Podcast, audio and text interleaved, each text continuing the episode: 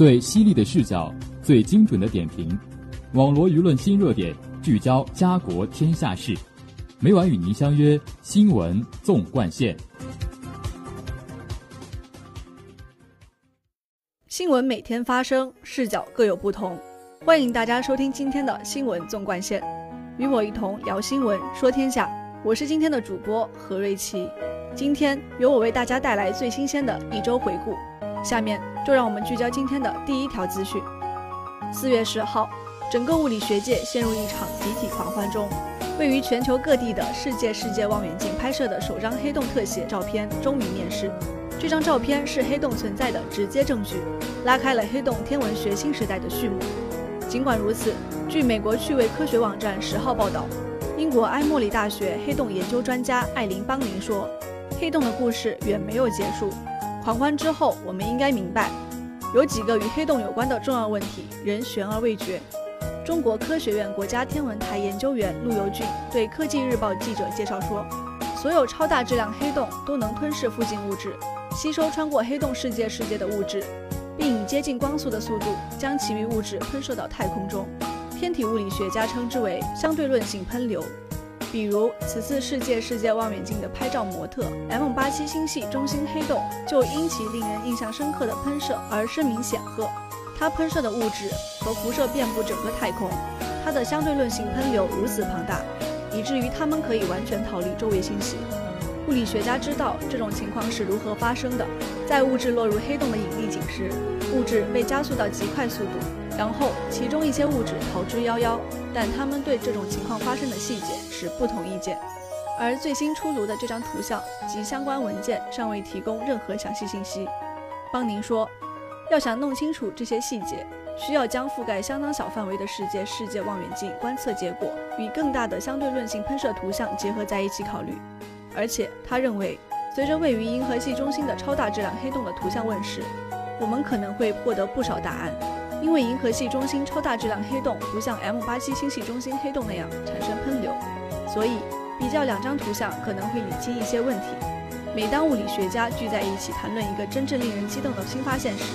可能都会有人说，这一新发现或许有助于解释量子引力。量子引力是物理学领域最大的未解之谜。是物理学江湖中的屠龙刀，得之可得天下。陆游俊解释称，大约一个世纪以来，物理学家使用两套不同的规则来解释万物万事。他们用广义相对论来解释诸如引力这样的大事，用量子理论来解释非常小的事物。问题是，这两套规则难以统一，因为量子力学无法解释引力，而相对论无法解释量子行为。那万有引力和量子理论彼此之间就真的水火不容吗？物理学家们可不这么想，他们希望未来有一天创建出一个大一统理论，将这两者囊括其中。而这个未问世的大一统理论可能涉及某种量子引力。在首张黑洞图像宣布之前，有科学家猜测，他可能会在此问题上取得些许突破，但邦宁对此持不同意见。他解释说，新图像没有提供可能缩小两个领域之间的差距新物理学。但他同时表示，人们希望从新图像中获得答案这一想法合情合理，因为黑洞阴影的边缘将引力带入微小的量子空间。他说：“我们有望在非常非常接近世界世界的地方，或者在宇宙非常非常早期之时看到量子引力。”据陆游俊介绍，在物理学家职业生涯的早期，史蒂芬·霍金对物理学最大的贡献是霍金辐射理论。该理论认为，黑洞实际上不是黑色的。随着时间的推移，它会发出少量辐射，这一点非常重要，因为它表明，一旦黑洞停止生长，它将开始因为能量损失而非常缓慢地收缩。邦宁说，世界世界望远镜没有证实或否认这一理论。他说，像 M87 星系中心黑洞那样的巨型黑洞，与其庞大的体型相比，其发出的霍金辐射可谓九牛一毛。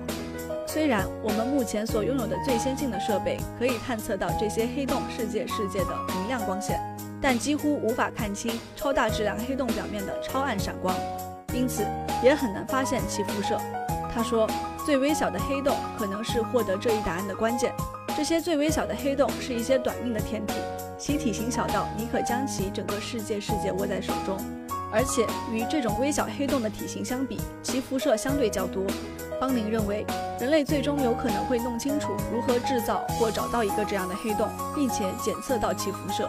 从而验证霍金理论的正确性。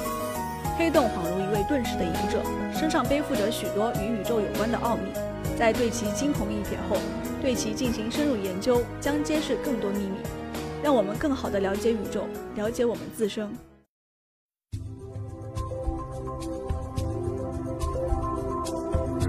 您现在收听的是《新闻纵贯线》。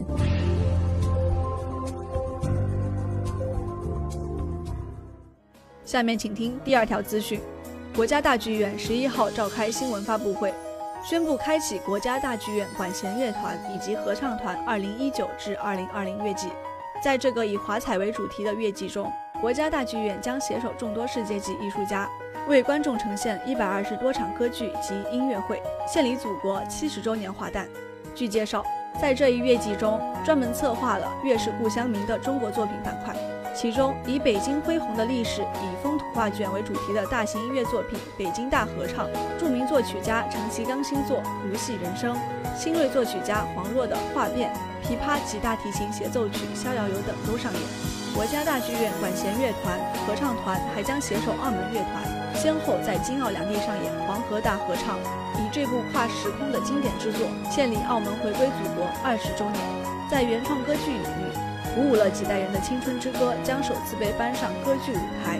《长征》《冰山上的来客》等原创中国歌剧也将再次亮相。国家大剧院音乐艺术总监吕嘉透露，在2019至2020乐季中，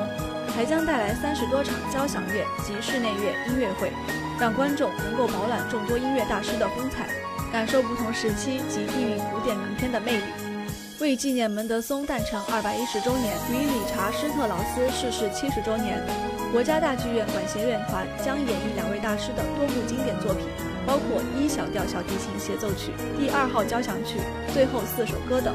在俄罗斯万花筒系列中，将呈现柴可夫斯基、普罗科耶夫、斯克里亚宾、拉赫玛尼诺夫等作曲家的作品。此外，乐团及合唱团的音乐家们将走出剧院。以讲演结合的互动形式，将音乐带进医院、学校、企业及社区中，